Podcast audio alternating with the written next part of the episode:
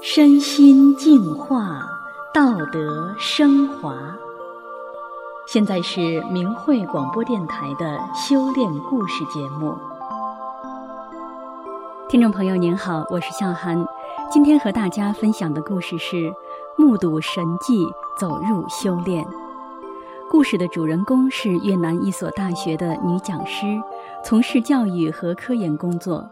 原本无神论的她，目睹发生在母亲身上的奇迹后，世界观彻底改变，从此走入法轮大法的修炼中。让我们一起来听听她的故事。我是一名科学研究员，也是一名讲师。越南是共产党国家，从我出生以来，一直都在共产党文化中成长。党文化在我的思想中留下了很深的印记。我只相信自己看到或感觉到，或者可以被现代科学证实的东西。所以，当我的母亲和姐姐向我介绍法轮大法时，我根本就不相信他们说的。我当时认为，法轮功只不过是人们的一个信仰，可以让人变得平和。我的母亲修炼法轮功之前，身体患有严重疾病。现代医学已经无法医治，他每天都在吃药，因为身体总觉得累，他非常的暴躁和易怒。我常提醒他要按时吃药，我认为这是现代科学的成就，是不能取代的。母亲在病重之际开始修炼法轮大法，虽然他是个新学员，但他却有很强的信师信法的信念。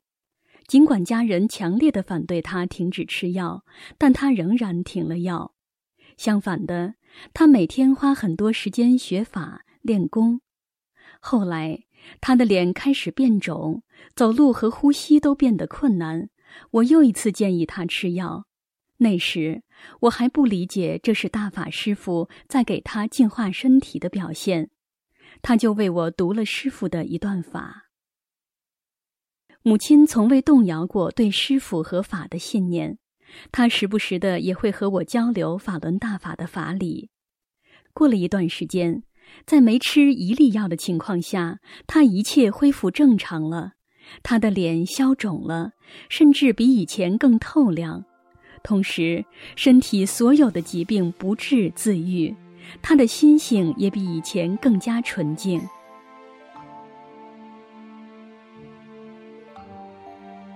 母亲的巨大变化让我感到非常的惊讶，我的实证主义科学观被重重地敲了一棒。我开始去了解法轮功，为什么法轮功可以让一个绝症患者恢复健康，却不需要依赖药物？为什么可以让一个人在短时间之内迅速提高心性？我一下就认识到，原来法轮功是一门真正的修炼方法。我很快读完了法轮大法的主要著作《转法轮》，我想，师父是通过我母亲向我展现大法的无限法力，从而引导我得法。我为自己可以成为一名大法弟子而自豪，我也感谢师父打开了我的智慧。在一次旅行中，我由于一边吃饭一边说话，把一个鸡骨头卡在喉咙里。每个人都让我立即去医院，他们都说这有生命危险。那时只是一个新学院的我，还有好多人心没有去掉，我感到很害怕。去医院想把骨头取出来，结果医生告诉我有一个奇怪的物体在我的喉咙处，需要做一个小手术才能把东西取出来。我觉得很困惑，也很恐惧。我给妈妈和姐姐打了电话，询问他们的建议。他们让我回家，要我信师信法，师傅会替我做主。我清醒了，我决定回家，去掉恐惧心，相信师傅，相信大法。我像往常一样学法练功。第二天，所有的症状都消失了，我感觉好极了。我知道师傅净化了我的身体，并帮助我过了这一关。一天，我正在电脑上做着向世人讲清真相的事情，突然，电脑显示器的屏幕不亮了。我自己也是个电脑专家，就试着自己来修理显示器。一开始我觉得只是技术问题，找了好几个可能导致显示器出现问题的原因，结果没用。我把显示器带到一个电器修理铺，让他们查找原因。结果修理员告诉我显示器坏了，应该买个新的。那时一个新的显示器一点儿也不便宜，要买到一个配我的旧电脑的新显示器也不容易。我觉得需要花一点时间想想，该不该买个新显示器。如果电脑用不了，那我做的大法弟子讲真相的事情会受到影响。我请求师傅帮助我，让显示器恢复正常，这样我可以继续做大法弟子的事情。然后我试着打开电脑，奇迹发生了，显示器好了，是师傅帮我把电脑修好了。师傅的法身就在我们的身边，谢谢师傅。作为一个大学讲师，我的许多课程的学生都是在职学生。他们一边工作一边上学，他们没有全职学生那么多的时间学习，所以很难通过考试。为了取得好成绩，他们常常在考试前贿赂老师。在我们国家，教师的基本工资都很低，所以这些钱也成为了一部分额外的收入。在开始修炼之前，我觉得自己没有主动向学生要钱，但是如果他们给的话，我也会高兴地收下。我还觉得自己比周围的人都好。成为一名修炼者后，我开始用大法的标准来要求自己。每次学生给我送钱，我都拒绝。我知道这是对我利益之心的考验，我应该过了这一关。学生常常请求我把钱收下。也许他们害怕补考，我觉得这是一个向他们讲大法真相的好机会。我很高兴地给他们讲真相。我说我是一名法轮大法修炼者，按真善忍的原则修炼。我告诉他们大法的美好和法轮大法在中国遭受的迫害。很多学生也谢谢我。现在我依靠自己的劳动，有一份稳定的收入。我曾经是一个很容易生气，并为个人利益去争去斗的人。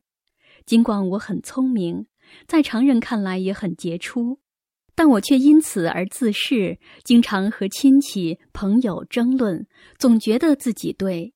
有时我也会和自己的学生生气。当问题发生时，我总是很武断地做决定，丝毫不听学生的建议。在课堂上，学生们会听我的话，是因为害怕得罪我，因此得低分。但他们会在我背后议论或发表不同的想法。修炼以后，我学会如何快乐地和学生相处。我会向内找自己的不足，也会听取他们的意见。我开始学会把学生的利益放在第一位。如果有人犯错误，我会很高兴地提醒他，并给他们提供最好的条件纠正错误。我觉得课堂上的氛围也变得越来越祥和，学生们听课也越来越认真，他们的成绩也在提高。当我们发出慈悲的正念时，周围的环境会变得更好，我们身边的人也会感受到。只要有可能，我都会和学生说。法轮大法如何把我从一个爱生气的人变成一个整天乐呵呵的和他们打成一片的人？每次当我给学生们放真相视频时，我自己都会被感动得落泪。能够成为一名法轮大法弟子，是我无上的荣耀。我会走出去，向不明真相的人讲真相，讲大法的美好。在越南，由于受到中共政府的施压。法轮功学员们总是遇到很多干扰。我听说有一个练功点受到了严重的干扰，我和母亲决定前往。我们去了那个受到干扰的练功点，并在那里平静地练功。我们相信，大法弟子平和的能量场可以改变邪恶的环境。当被操纵的邪恶之徒试图挡住我们的练功点时，情况变得更加严重。于是我们换了一块地方，然后他们就用高音喇叭对着我们，还向我们泼脏水，并辱骂我们。我们看上去还是那么开心和祥和。我们没有和他们争吵，没有怨恨，在我们心里，只是希望他们能够醒悟自己是在助纣为虐，并希望他们能够被救度。也有一些学员和他们讲真相，我们做到了忍。修炼着的人可以改变我们周围的环境。突然间，高音喇叭坏了，放不出声音了。他们换了个喇叭，但没放一会儿也停了。当大法弟子有正念、没有怨恨的时候，周围的环境就会变好。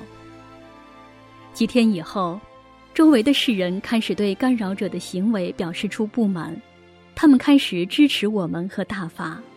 最后，干扰停止了，学员们就在周围人群的赞赏中，像往常一样练功。作为一名大法弟子，我悟到，我们不是为了获得世上的什么东西，或者只是做一份工作。我们来这里是为了提高心性，讲真相，救人。在修炼法轮大法之前，我的生活非常忙，工作经常占用了我大部分的时间。现在我可以有多余的时间来平衡好修炼大法项目和社会之间的关系。在我今后的修炼中，还会遇到许多意想不到的困难和挑战，这也是我必须要过的关。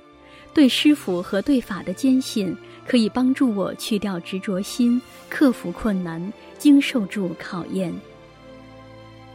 听众朋友，故事讲完了。法轮大法已经红传世界一百多个国家，也红传到了越南。法轮大法的主要著作《转法轮》已经被翻译成四十多种语言和文字，在全球发行。而越南语言的文字早在十多年前就已经翻译出版发行，使越南各阶层的许多有缘人得法修炼。而在越南也出现了许许多多改变人心和使人向善的故事。听众朋友，今天的故事就讲到这里，我是小涵，感谢您的收听，下次再见。